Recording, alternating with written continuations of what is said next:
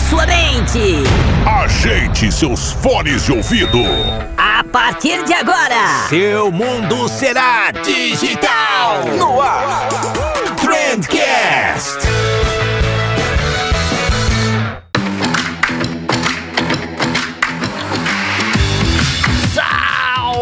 Salve, excelentíssimo ouvinte, seja muito bem-vindo ao melhor podcast sobre comunicação e negócios que você já escutou na sua vida. Eu sou o Vinícius Gambetta, esse daqui é o Trendcast da agência de bolso e hoje a gente vai falar com um cara, um cara foda, de uma empresa foda, um papo foda.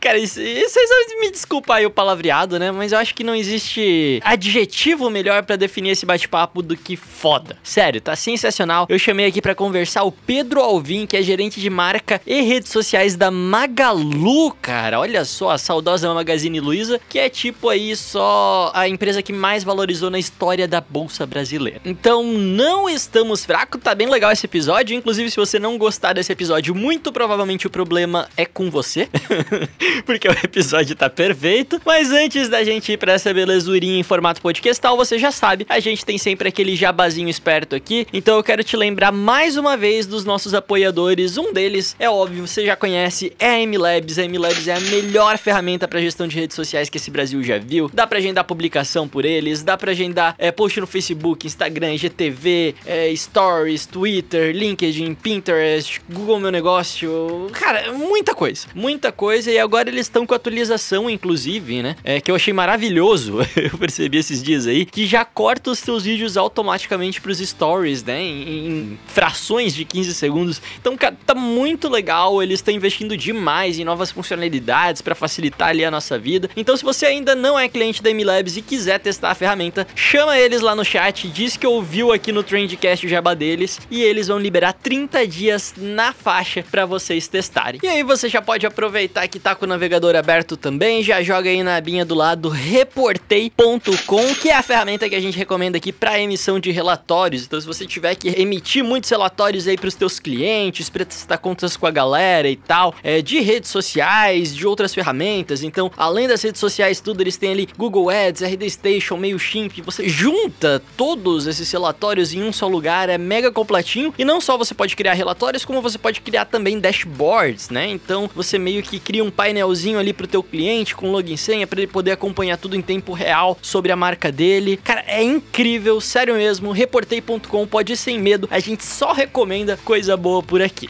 E agora sim, né? Fechou. Acho que deu de por hoje. Bora lá descobrir os segredos da Magalu. Pedro Alvim, seja muitíssimo bem-vindo ao Trendcast. Cara, pode ficar à vontade, pode abrir a porta da geladeira, tirar os calçados. Você tá em casa, velho. Muito obrigado, Vini. Valeu pelo convite. É uma honra estar aqui com você. Porra, a honra é toda minha. Foi difícil da gente gravar esse programa, né, cara? A gente tá conversando o quê? Desde setembro do ano passado? Pelo menos isso, né? Com Black Friday no meio aí, o varejo engole a gente, né, cara? Não, pois é, olha a minha ideia, né? Eu fui convidar um mês antes da Black Friday, simplesmente o cara que cuida das ações da Magazine Luiza, que, não sei, é, talvez seja uma das marcas que mais gasta dinheiro na Black Friday no Brasil. é bem provável, Vini. Se não é que gasta mais, mas é uma das que desenvolvem aí um projeto grandioso, né? E o volume de trabalho é, é muito grande, mas muito legal também. A gente fica esperando o ano inteiro pela Black. Imagina, vocês já devem estar pensando na Black desse ano agora, né? Exatamente. Cara, mas para quem eventualmente não te conhece aí, como diria Marília Gabriela, se, se defina aí, cara. Pedro Alvim por Pedro Alvim, velho. Dá um, dá um resuminho aí pro pessoal. Boa. Ah, Vini, é, pra quem não me conhece, eu hoje estou no Magazine Luiza como é, gerente de marca e de redes sociais. Estou na empresa já há nove anos, então minha carreira aí, durante muitos anos na minha carreira, eu estou aí à frente de algumas iniciativas da, da companhia. É, sou um apaixonado por conteúdo, por é, plataformas de redes sociais, tudo pra caramba isso. Tenho como missão aí formar o nosso mercado no, no Brasil, né? Formar executivos de, de redes sociais, é, ajudar creators com mentoria, advisory, investir em projetos que façam o nosso ecossistema todo amadurecer junto, né? Então, estamos aí para contribuir, compartilhar e ajudar nosso mercado a crescer. Sensacional, cara. E um negócio que eu quero saber é se tem o WhatsApp da Luísa Trajano, cara. Sim, e a Luísa é muito próxima de redes sociais. Ela não só usa muito, né, mas ela, ela acompanha e, e a Luísa é uma das minhas grandes mentoras, né, dentro da companhia e como não só como líder, mas como ser humano. E aprendi muito com ela é, durante todo, toda essa trajetória que eu estive lá. Falo que eu, eu sou formado aí na escola Luiz Helena Trajano de atendimento ao cliente. E, cara, trabalhar com ela é, equivale a fazer um MBA. É, é, sensacional. É uma mulher incrível, né, cara? Porra, tem, tem uma admiração imensa por ela. Um dia a gente chama ela aqui. com certeza. cara, você falou aí que você é gerente de marca e tal. O que exatamente é isso, cara? O que, que você faz no teu dia a dia aí? Qual que que, que, é o teu backlog da semana, assim, velho? Vini, hoje com o Magalu se tornando um ecossistema, deixando de ser um varejista, eu diria que o papel, né, o meu papel ali dentro, o papel de um gerente de marca e, e, e redes sociais, ele ele está muito atrelado aí a uma missão de tentar exponencializar o, os assets da marca dentro desse conceito de ecossistema, pensando né, nas iniciativas, ideias, das mais simples às mais complexas, que ajudem a marca a construir os seus valores, né, os pilares dela. E dentre eles, uma das minhas responsabilidades ali, junto ao meu time, que é um, um time incrível, é liderar a evolução da personagem Lu, que é a primeira influenciadora virtual do, do Brasil. E uma curiosidade, ela é a terceira maior influenciadora virtual do mundo. Ela fica atrás da, da Hatsune, que é uma cantora japonesa, que faz show inclusive em holograma, e da Barbie, que né, todo mundo deve conhecer. A Barbie ela é hoje youtuber, né? Ela, ela, a personagem, ela no, no digital, ela se tornou uma influenciadora virtual. Então, o número de seguidores, a Lu já é a terceira maior influenciadora do mundo, já foi entrevistada pelo Virtual Humans e é um case brasileiro, né? Então, imagina o tamanho do meu orgulho. e, e, é muito antigo, né, cara? Eu lembro que eu fiz uma publicação até sobre isso, você chegou a me corrigir que, tipo, cara, a Lu mesmo existe há muito tempo, né? Vocês foram muito pioneiros nisso. É isso aí, Vini. A Lu, ela surgiu em 2003 e, e quando ela surgiu lá atrás, o nome dela, inclusive, era Tia Luísa. Ela tinha um papel totalmente diferente do papel que ela tem hoje dentro da marca. E ela foi idealizada pelo Frederico Trajano, que é, é o filho da Luiz Helena, e hoje é o nosso atual CEO no, no Magalu. E você também tem o WhatsApp dele em algum lugar? é meu chefe, com certeza. Não, eles são muito próximos, são muito próximos. É, acompanham de perto aí os cases da companhia. Oi, gente! Quando ela foi idealizada lá atrás, Vini, ela foi idealizada com o objetivo de humanizar a experiência de compra no nosso e-commerce. Naquela época era incipiente no Brasil, é, os e-commerce estavam surgindo e era uma experiência muito fria, né, da pessoa com uma tela, para uma empresa que sempre é, zelou pelo atendimento, pela qualidade no atendimento, está no nosso DNA, foi uma iniciativa para tentar fazer com que o nosso calor humano estivesse presente naquele momento da jornada. Só que a Lu ela foi evoluindo, o papel dela foi crescendo dentro da marca. Ela foi assumindo aí os canais digitais da marca, as redes sociais, depois o, ela faz o, o, a recepção no saque, depois ela foi para TV estrelando campanha e hoje ela se tornou a porta-voz, mas também uma influenciadora virtual do Magazine Luiza. Ela é contratada por outras marcas para fazer é, publis, campanhas, collabs e ela tem uma comunidade engajada de fãs, né? Isso que eu ia te falar, né? Não é como se ela fosse simplesmente o mascote da Magazine Luiza, né? Não, ela faz tipo public post, né? Ela é realmente uma influenciadora, ela tem esse poder de influência em cima das pessoas, né? Ela tem uma comunidade que se conecta muito com ela, Vinícius, em termos de não só de compra de produto, mas das narrativas que ela traz, né? Ela se posiciona sobre as nossas causas, né? A violência contra a mulher, o empoderamento feminino, né? E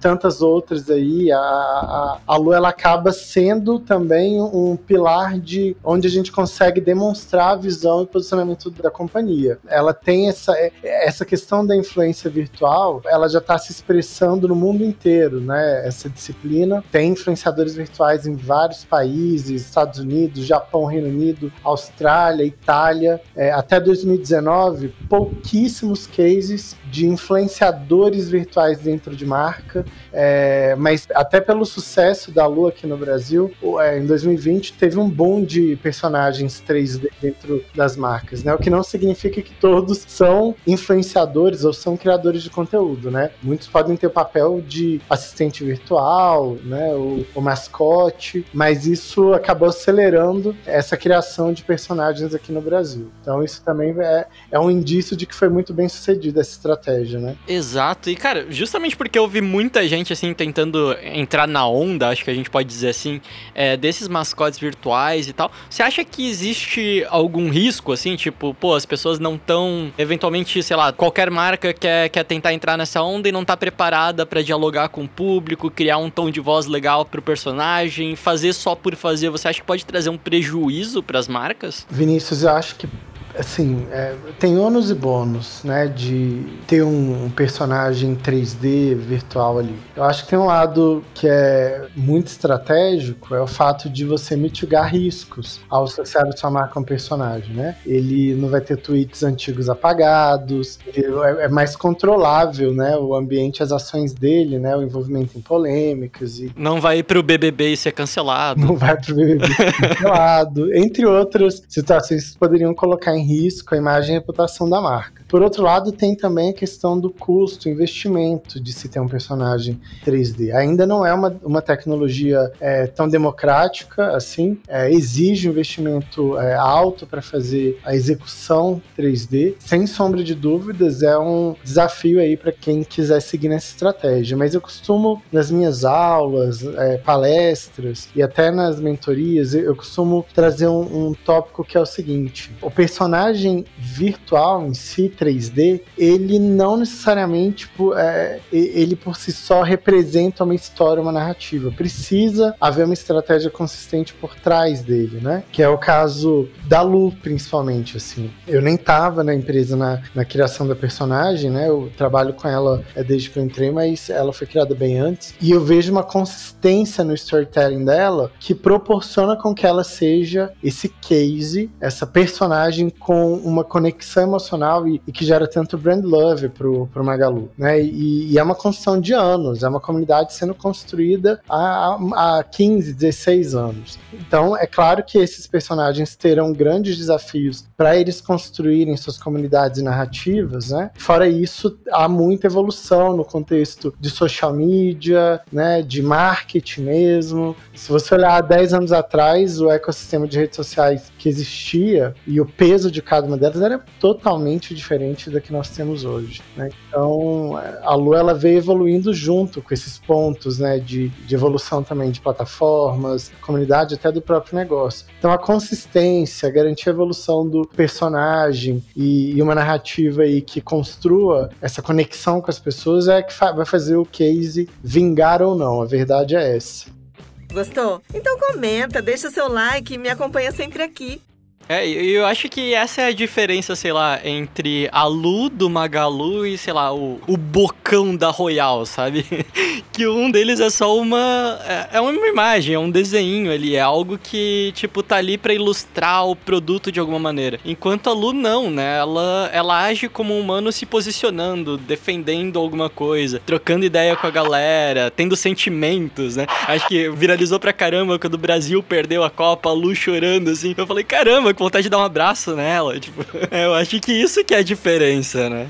É, não, com certeza. Tem uma diferença grande entre os, os avatares 3D que passam a ser porta-vozes e como Case da Lu podem vir a se tornar influenciadores também, é, para os mascotes, que foram muito populares também nos anos 80 e 90 na publicidade brasileira. Acho que em toda a história da publicidade brasileira é, eles estiveram bem presentes, mas com uma, uma, um papel ali de construir brand link muito é, importante, né, de rápida associação do produto com a marca é, e criar ali também uma aproximação com determinadas audiências. Agora, quando a gente olha para os avatares 3D, para os personagens é, humanizados, como, como a Lu, a gente tem aí um contexto diferente por trás, outros layers por trás, que fazem com que é, haja uma, um grau de complexidade muito maior, porque não é só sobre um ícone de uma marca, né? É sobre um asset que sobrevive, que ele transcende o simples espaço do logo. Você saberia dizer hoje, assim, um número, quantas pessoas são a Lu? Assim, dentre a equipe de, da galera que desenvolve 3D, a dubladora, enfim, estratégia, redação, sei lá. O que que compõe a Lu, assim, qual o tamanho da equipe? Hoje, no nível de complexidade que a personagem, a Lu, se encontra, eu não saberia te dizer. A gente tem ghostwriters, a gente tem é, produtora 3D, produtora de vídeo, a gente tem storytellers dentro da minha equipe, nós temos agências trabalhando em parceria com a gente, temos desenvolvedores, né, temos designers, UX writers, então é uma equipe muito grande e ela acaba, é, se, como ela é um asset da marca, ela não pertence só mais a, a, a uma vertical, um canal, tem muitas equipes trabalhando como ghostwriters da Lu, por trás da Lu, né? Então é um ecossistema muito grande, é, é uma estrutura muito grande para que ela seja, né, tenha essa construção tão consistente aí que, que é o, resulta o resultado final todo mundo acompanha quando se relaciona com a marca. Eu acho que é um negócio que tá tão na cultura da, da Magalu já é de, de alguma forma que meio que todo mundo faz parte, né, disso. Todo mundo tá, tá fazendo, tá, tá ali no, no backstage da, da Lu, né? Todo mundo é um pouquinho de Lu. Sem dúvida, sem dúvida. E, cara, a gente falou ali, né, de, de ser cancelado e tal. A pergunta que eu quero te fazer é se a Lu já foi cancelada alguma vez e se, por um acaso, em algum momento ela for cancelada aí, como é que vai funcionar, assim? Vocês têm algum plano de contingência? Tem um protocolo protocolo de gestão de crise aí? É, o quanto vocês se preparam ou pensam nisso, cara? Vini, não dá para desassociar a Lu da marca. Então acho que quando a gente vivencia alguma tentativa de cancelamento e considerando a cultura de cancelamento atual, né, o, o, que existe, é ao cancelar a marca você está cancelando a Lu e vice-versa. É uma coisa só. É, e sim, nós já passamos por essa situação. O ano passado nós divulgamos é, pelo Twitter da Lu uma iniciativa, né, o nosso programa de trainees que era exclusivo para candidatos que eram jovens talentos negros, e houve uma reação é, muito extremista nas, nas redes sociais, é, que nos colocaram em trending topics como Maga, é, Magazine Luiza racista durante dois dias, tendo inclusive manifestações aí de políticos de extrema direita e outros, é, outras personalidades, mas também muito apoio de várias pessoas da comunidade e, e, e que, e que vem acompanhando aí a, a, luta por mais ações afirmativas né, no Brasil. E, então foi, foi um dos momentos mais desafiadores na minha carreira. Aí. Ao mesmo tempo, vocês já imaginavam isso, né? Dado o contexto atual que a gente vive, vocês imaginavam que ia ter esse tipo de recepção, né? Um, um anúncio desse tipo. Vini, eu particularmente acreditava que, que é um assunto que é, geraria uma polarização, né? Uhum. Como tudo hoje. Sim, exato. Mas eu não imaginava é, que ele teria o impacto que teve né, na sociedade, pautando é, conversas e diálogos em torno da, da causa racial com tanta é, visibilidade como, como houve, né? E, e, eu também nunca tinha lido tantas mensagens de ódio no monitoramento na minha carreira. Então, é, eu falo que apesar da gente ter sofrido uma tentativa de cancelamento, a gente continuou convicto no nosso propósito, convicto na nossa iniciativa absolutamente seguros da decisão que a gente estava tomando, e isso nos, nos manteve firmes ali para continuar seguindo em frente. Inclusive, os trainees já, já estão é, na companhia, né? já começaram a trabalhar. Então, eu acho que faz parte né, de, do nosso contexto e da sociedade que a gente vive é que as marcas assumam posturas de liderar conversas, é, se posicionem sobre questões e causas relevantes e que assuma as consequências por isso. E uh, faz parte, faz parte, né? E marcas relevantes são aquelas marcas que têm coragem de, de se posicionar e, e de liderar essas conversas. Eu vi outros, outras situações aí durante a pandemia que colocaram em spot outras, outras marcas por outros motivos também. Mas em termos de cancelamento, para mim foi, acho que o, o, momento mais tenso, assim, do que eu já vivenciei na, na minha trajetória. Oi, gente! E faz sentido esse posicionamento de vocês e tal, né? Porque eu vejo muita gente falando, ah, a marca não tem que se posicionar e tal. Mas eu acho que se vocês acreditam em uma causa e você quer ser um agente de mudança, ninguém é melhor do que vocês para fazer isso. Porque, cara, vocês são aí uma das maiores empresas do Brasil. Vocês têm o potencial para diversificar, sei lá, as equipes, para trazer mais representatividade e tal. Tipo, vocês são um agente de mudança que tem um real impacto, né? É diferente, sei lá, por mais que um youtuber ele possa influenciar pessoas, etc., ele não tem um poder de, sei lá, contratar 300 pessoas de uma vez, assim. Vocês têm esse poder na mão. Então, por isso que é legal, porque além do, do posicionamento vem um resultado muito prático, né? Muito tangível. Eu acho que isso é o mais legal, assim. Por isso que eu curti tanto essa ação de vocês, né? É, com certeza. E, na verdade, é, a gente tomou essa decisão, Vini, para corrigir um problema no nosso quadro de lideranças. Era, a gente só queria equilibrar melhor essa questão é, étnico-racial no nosso quadro de, de lideranças. E a gente tem uma equipe muito diversa, a gente tem representatividade étnico-racial dentro da, da companhia bem expressiva, mas a gente estava olhando para os cargos de liderança e a posição de trainee, eu sou esse trainee da companhia. E os trainees, eles acabam passando por um processo de formação que, que acelera esse processo de, de ascensão dentro de uma, né, de, de uma carreira é, vertical. Então, é, por isso, não era um programa de estágio para pessoas negras, era um programa de trainees que a gente tinha o objetivo de aumentar a quantidade de pessoas é, negras em cargos de, de, liderança da companhia. Sensacional. E, cara, eu acho que colado a isso, eu tenho uma dúvida interessante também. Hoje, na, na Magalu, toda ação que vocês fazem, ela é planejada? Tipo, vocês param para fazer uma reunião? Caramba, o que, que a gente vai fazer aqui? Quais são os prós e os contras? O que, que pode dar errado? Ou não? Tem coisa que sai meio que na loucura? É, eu, eu pergunto isso porque eu trabalhei durante seis anos em agência de publicidade, a gente teve alguns clientes grandes, mas a gente trabalhava essencialmente com com, com clientes peque, de pequeno, médio porte ali e rola umas loucuras, assim. O, o, o dono da empresa teve uma ideia de manhã, meio-dia essa ideia tá sendo executada, né? Mas na minha visão, parece que, sei lá, dentro de uma Magazine Luiza do tamanho que vocês são, não dá para ter essas loucuras, assim. Eu imagino que tudo seja muito bem planejado. Isso é verdade ou não? Tô, tô viajando muito. Vini, eu acho que é claro que existem ações e campanhas que exigem um planejamento maior, né? Quando a gente tá falando de uma de uma Black Friday, é um planejamento é, bem complexo, extenso, que envolve muitas áreas. Mas é, para você ser uma marca que entra em conversas em tempo real, que consegue se conectar com os assuntos e movimentos culturais e sociais que acontecem no país, você precisa ter agilidade. E aí, muitas vezes, o, é, acontece, claro, todas as decisões e, e, ideias e ações que são publicadas né, do, do Magalu, elas têm um racional por trás, faz parte de uma estratégia e estão alinhadas né, em todos os níveis. Mas a, a, a nossa velocidade, ela acontece é, quase que diariamente, assim o varejo é muito dinâmico, exige isso muito da gente. Quem tem interesse em trabalhar com varejo é bom que goste de, de um dia assim, porque não tem um dia igual ao outro, é, não existe uma rotina clara e definida. E apesar de todo ano ter Dia das Mães, Dia dos Pais, Natal, Black Friday, mas não há rotina. E isso eu acho que é o que mais me encanta no, no varejo. Então, as pessoas acabam tendo autonomia para fazer alguma coisa ali na ponta, as pequenas equipes. Nem tudo precisa passar lá pelo Fred aprovar, né? Vocês têm uma autonomia para exercer ali dentro de premissas básicas, o que é a Lu, o que é a identidade da marca, né? Claro, existe essa autonomia, uma autonomia assistida,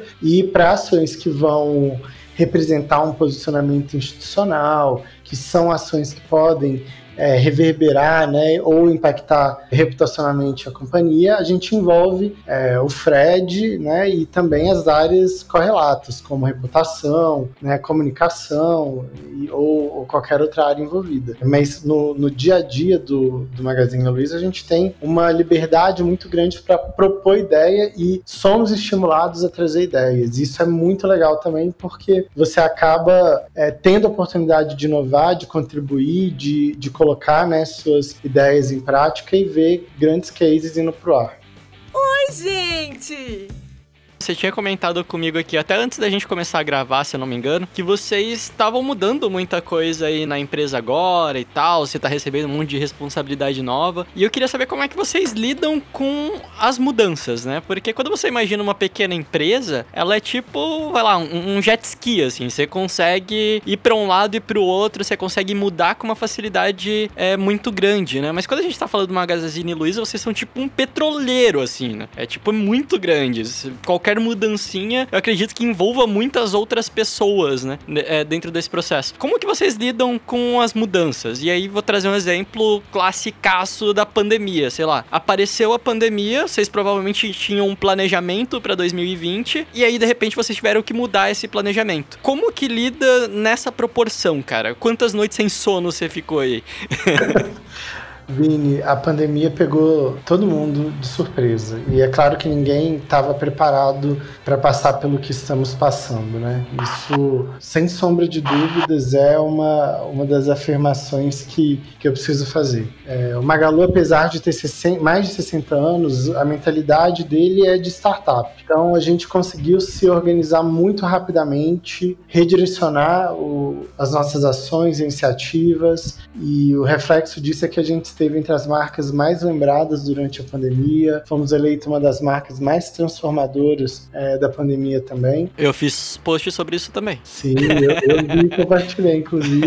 É, porque a gente teve essa capacidade de como empresa, como grupo, como time, olhar para fora o que, que o país estava precisando naquele momento e como a gente, como empresa, conseguiria ajudar o país, ajudar os colaboradores do Magalu e reinventar o negócio. E isso foi talvez um, um dos maiores aprendizados que eu tive na minha vida, né? O quanto a empresa conseguiu se unir e, e virar o petrolífero juntos ali. É, lançamos em cinco dias um projeto que era para ter durado cinco meses e foi pro ar, o parceiro Magalu, né? onde pequenos lojistas que tiveram que fechar a porta e nunca venderam online na vida poderiam vender na nossa plataforma de marketplace com vários benefícios e os autônomos que não puderam sair de casa para trabalhar poderiam vender sem sair de casa os nossos produtos ganhando comissão por isso. Então foi muito gratificante ter feito parte de, de, da empresa num momento como esse transformador e, e, ver tudo que a gente conseguiu construir em 2020. E, e eu achei isso muito foda, cara, porque enquanto tinha gente meio que tentando entender o que tava acontecendo, assim. E, e aí eu me incluo, inclusive, nisso, né? Eu tava, tipo, meio que tentando entender, caramba, o que que tá acontecendo? Pandemia? Não, pera, quanto tempo isso vai durar? Aí chega lá a Luísa Trajano anunciando um monte de coisa, e, e, vários programas de vocês, e lojas fechadas, e olha só o que a gente tá lançando aqui, e aí ações da Magazine Luiza subindo, e caramba, cara, parece, parece que eles estavam prevendo isso, parece que eles estavam dois anos planejando essa parada, sabe? Isso é muito louco, cara. A velocidade com que vocês conseguiram mudar é absurda, assim, cara. Uma velocidade que às vezes negócios pequenos não conseguem colocar, né? E vocês, como a gente falou, vocês são petroleiro, né? Isso é, é muito insano, cara. Não, não dá para entender direito. Mas é legal você ter colocado isso porque para quem tava de dentro, assim, a gente sentiu na pele e viu o quanto a empresa se dedicou e se esforçou para poder virar o bar, né? E o esforço de todo mundo do time. E sim, foram dias árduos aí de trabalho para conseguir fazer é, essa virada de chave, né, para esse novo momento. Mas um ponto que vale ressaltar é o quanto a pandemia colocou um holofote na responsabilidade social da, das iniciativas privadas, das empresas. O quão importante foram as empresas que conseguiram é, desenvolver iniciativas para ajudar o país naquele momento. Né? O quanto isso pesa, o quanto as pessoas observaram isso. Decisões de consumo hoje são tomadas baseadas nisso também. Então, foi importante a iniciativa privada contribuir com o país durante todo esse contexto que a gente tá, ainda está vivendo. E eu acho que isso coloca um holofote no quão significativo é que é o, esse papel e responsabilidade social dos líderes e das empresas num momento como esse.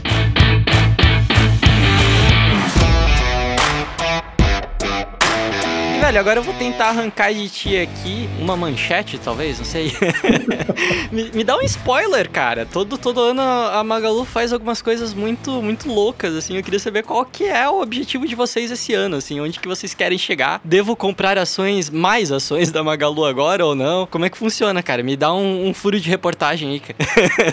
Ô, Vini, eu posso te falar o seguinte: o que não muda é que a gente sempre muda. E como eu falei aqui no início do nosso papo, é, o Magalu está se tornando um ecossistema. Eu não sei que empresas o Magalu vai comprar esse ano, mas o que eu sei é que pode ser qualquer empresa. A agência de bolsa aí, se, se vocês quiserem fazer uma proposta, tamo, tamo aí.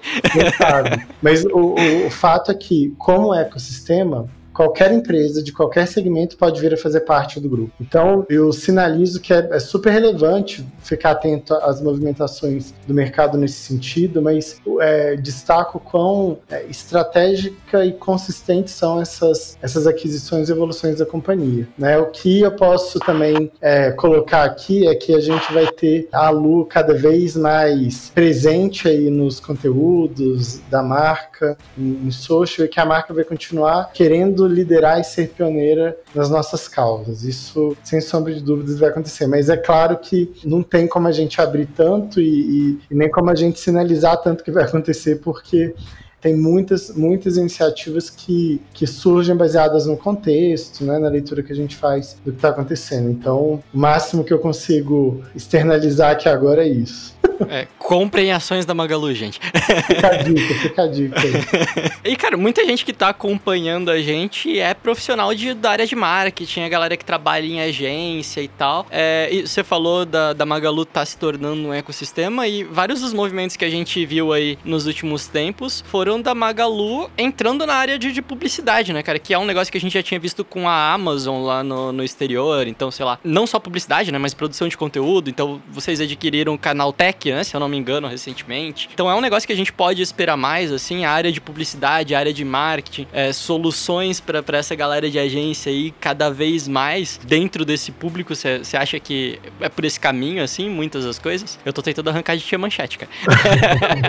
Vini, a, o, o Magalu tem um propósito muito claro, muito claro, que ele quer levar ao acesso de muitos aquilo que é privilégio de poucos. E quando a gente olha para o Brasil, o que o Magalu quer construir aqui é muito similar ao que as gigantes de tecnologia chinesa fizeram na China, que é digitalizar o país. E quando eu falo de digitalizar o país, é desde o, as pessoas físicas, consumidores que estão ali consumindo é, informação, conteúdo, produtos através de uma plataforma como um Super App, é, até a nossa cadeia logística, ou fornecedores, sellers do marketplace, né, como aconteceu no projeto Parceiro Magalu, onde pequenos lojistas que nunca tinham vendido online passaram a vender. Então, nesse, é, com esse objetivo posto, todas essas aquisições que aconteceram, é, certamente as que virão pela frente, tem isso como um objetivo, um, um plano de fundo né, do, do Magalu. E esse plano, essa estratégia, é um, um desafio, uma missão de conseguir ser para o Brasil né, o que essas gigantes lá na China foram para a sociedade chinesa. Isso o Fred fala muito em entrevista, então por isso que eu estou abrindo aqui, porque é, um, é, é o que eu acho que está tá muito aberto, muito público, muito claro. Então a gente vai estar tá sempre olhando para a experiência do cliente, a gente vai estar sempre olhando para como evoluir nossos serviços e, e processos para garantir que seja uma experiência cada vez com menos fricção, mais agradável, rápida. Né? A gente tem hoje a entrega mais rápida do Brasil e a gente quer que ela seja cada vez melhor para que a gente consiga ter é, essa, esse potencial de fazer essa transformação. Então, esse é o motivo pelo qual eu levanto da cama para trabalhar todo dia, né? É saber que a gente vai conseguir construir aqui é, esse, esse sonho. Oi, gente! Sem querer babar um pouquinho mais aqui em cima das ações de vocês, mas o negócio que eu achei sensacional é a Lu conversando comigo no, no WhatsApp, cara. É incrível, sério.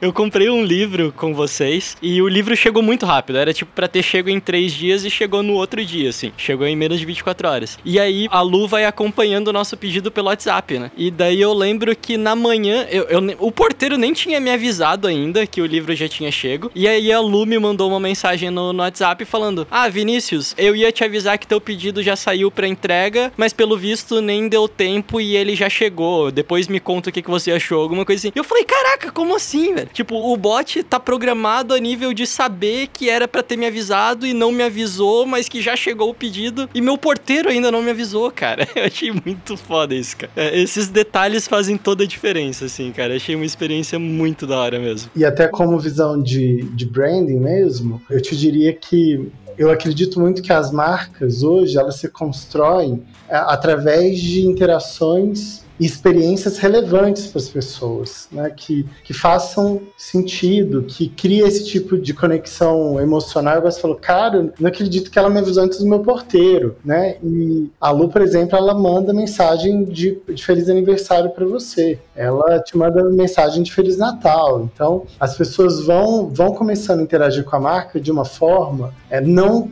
tradicional e não convencional. Né? O que é incrível nessa jornada é porque a Lu ela cria uma cortina de empatia entre a marca e as pessoas. Né? Você não ia talvez responder para uma marca que né, pode ser uma entidade, uma instituição, se ela te manda parabéns, você não ia responder obrigado, sua linda, amei sua mensagem. E isso acontece com a Lu. Assim como também um outro fenômeno é bem é, relevante é que às vezes as pessoas que estão com algum tipo de problema de pós-venda, por exemplo, elas chegam para ela e falam: eu sei que você não tem nada a ver com isso, mas meu produto até agora não chegou, você pode me ajudar? Então, elas já separam as duas entidades aí, Lu e marca, e a personagem cria essa, essa empatia cognitiva empatia emocional nas pessoas. Isso é, é, é, é um case muito interessante. E, e você vai ver que em toda jornada de compra ela vai estar presente. Isso é, isso é bem, bem. É uma interação relevante que ajuda a construir muito a marca. Maravilha, cara. É, inclusive, essa é uma estratégia que a galera usa justamente para você baixar um pouco a guarda durante reclamações ou coisa assim, né? Então você colocar uma pessoa ali, né? Não ser uma marca, por exemplo, no, no WhatsApp conversando com alguém, e sim ser o atendente fulano de tal, porque quando você tá conversando com uma pessoa, você costuma ter uma paciência, né? Muito maior. E vocês conseguiram fazer isso num ambiente escalável e eu achei sensacional.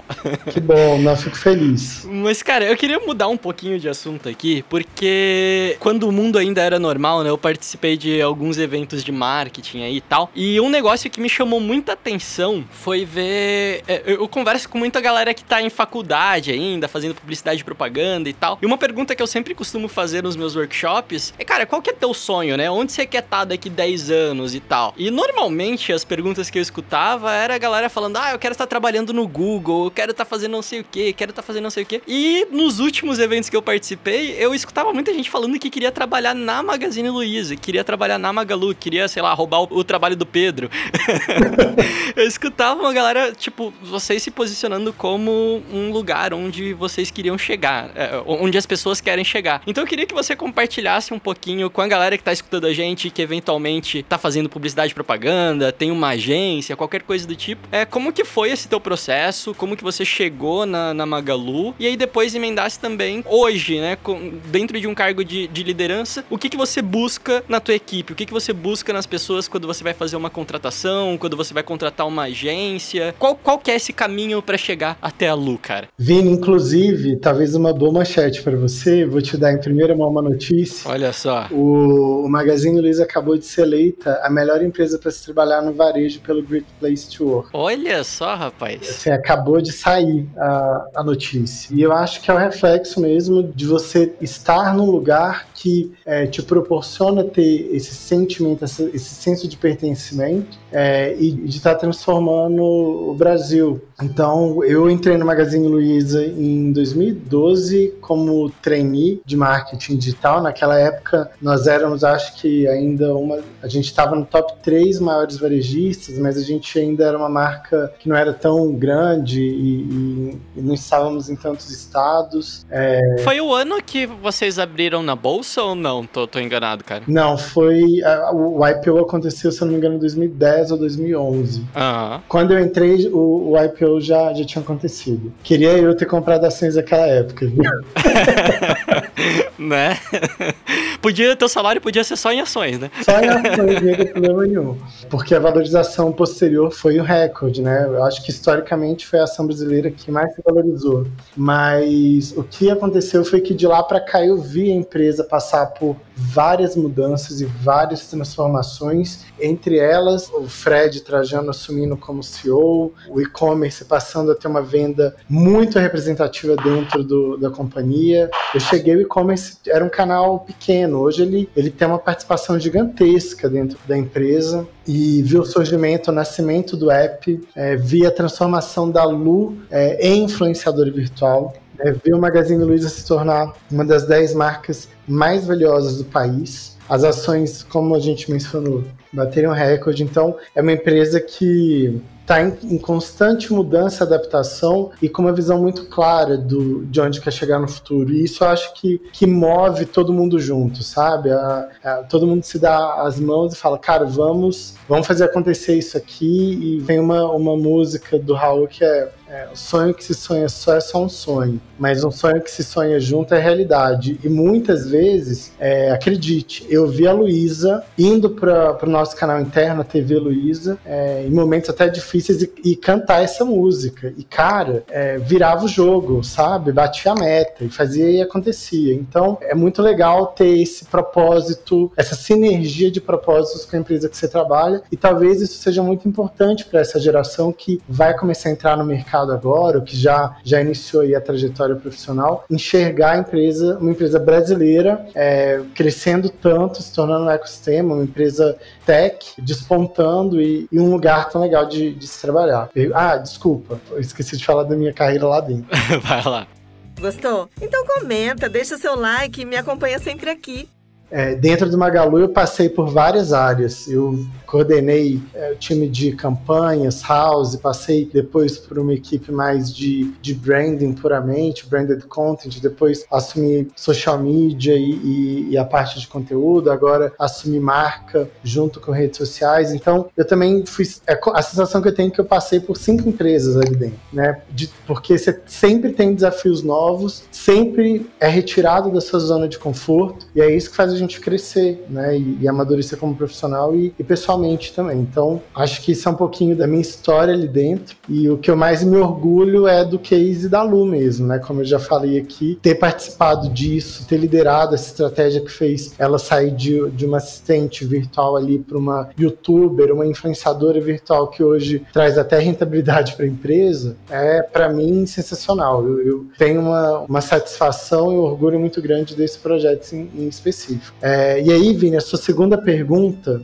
que é o que, que eu busco aí em profissionais, ou, aliás, o que, que é, espera-se né, para quem quer fazer parte do Magalu. A gente tem alguns valores e comportamentos ali que são é, inegociáveis, assim, que a gente espera das, das, das pessoas com muito, como eu diria, com muito afinco, com, muita, com muito comprometimento mesmo, né? Então a gente gosta de gente que gosta de gente, né? De, de gente que tem atitude de dono, de gente que é mão na massa, de gente que consegue encontrar na, na, na, simplicidade oportunidade de inovação e gente que de fato coloca o cliente em primeiro lugar. E não é aquele ditado, aquela retórica, o cliente tem sempre razão, não. É muito mais do que isso. É o cliente que é só por, é, é por conta do cliente, por causa da existência de cliente, é que eu tô aqui hoje falando com você, né? Sem cliente não existe negócio. Então, olhar o cliente, o interesse do cliente, colocar ele à frente das nossas ações e decisões é fundamental ali dentro. A gente tem que ter paixão por servir, por vender, e todos nós somos vendedores ali. Na pandemia, inclusive, a gente vendeu pra caramba, né? Porque a gente se empenhou todo mundo como, como vendedor. Então, é, esses são os cinco principais valores. E, e hoje, para trabalhar com social media,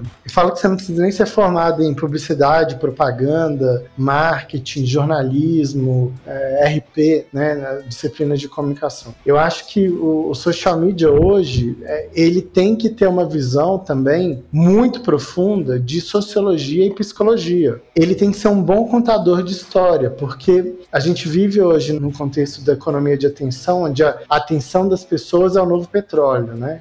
As plataformas disputam o tempo e atenção das pessoas como quem disputava né, recursos naturais em momentos mais críticos críticos, né? E isso faz com que a gente se torne concorrente de uma Netflix, de um Facebook, de um Instagram, porque a gente está ali é, buscando isso. Então, o profissional precisa é, entender, gostar de pessoas, entender movimentos culturais, é, movimentos sociais, acompanhar né, o, o que está acontecendo na sociedade e, ao mesmo tempo, ele precisa ter uma, uma capacidade, uma resiliência muito grande para se adaptar ao que acontece. Veja o que a gente está vivendo hoje. Né? É, então, eu, essas duas características principais eu busco muito em, em, pessoas que vão, vão fazer parte do nosso, né, do nosso time. E é uma empresa que valoriza muito as pessoas, a diversidade, então, pessoas que precisam é, enxergar no outro possibilidade de soma, de, de colaboração, de construção. Quem não trabalha em equipe não tem lugar hoje no, no, no mercado, mas é, parece até meio óbvio isso, mas é, a capacidade de liderar equipes ou de trabalhar com equipes, ela vai além do conhecimento técnico e ela está muito mais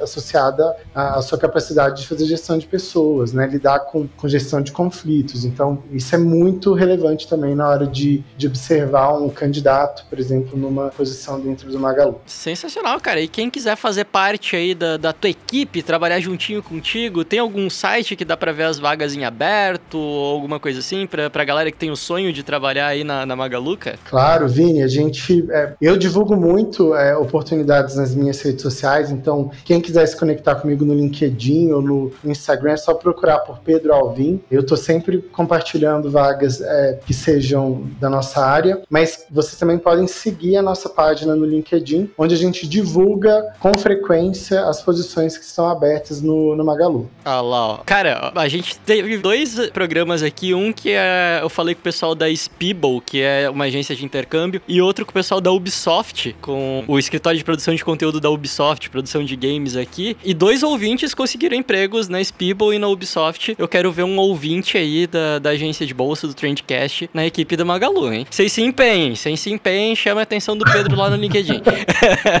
Manda uma, uma mensagem no inbox lá e, e, o link da vaga, né? Sem sombra de dúvidas, acho que oportunidades não faltam, né? Para quem corre atrás desse movimento. Sensacional. Pedro, cara, brigadão, velho. Eu, eu vou deixar o assunto terminar assim, por cima, porque daí eu tenho desculpa para te chamar mais vezes aqui no programa.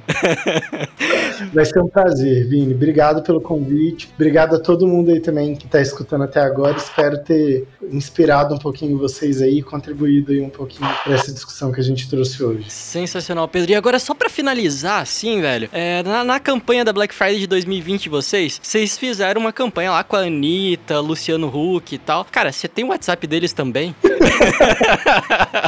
Vini, deles não, é, mas os empresários sim. mas, mas eu, eu até acho que é melhor nem ter, viu? É dor de cabeça, né? É uma dor de cabeça, com certeza. Valeu, Pedro. Abração, cara. Até mais. Muito obrigado. Valeu, gente. Esse Trendcast foi um oferecimento de Reportei. Relatórios personalizados em segundos. Trendcast, uma produção da agência de bolso, edição BZT.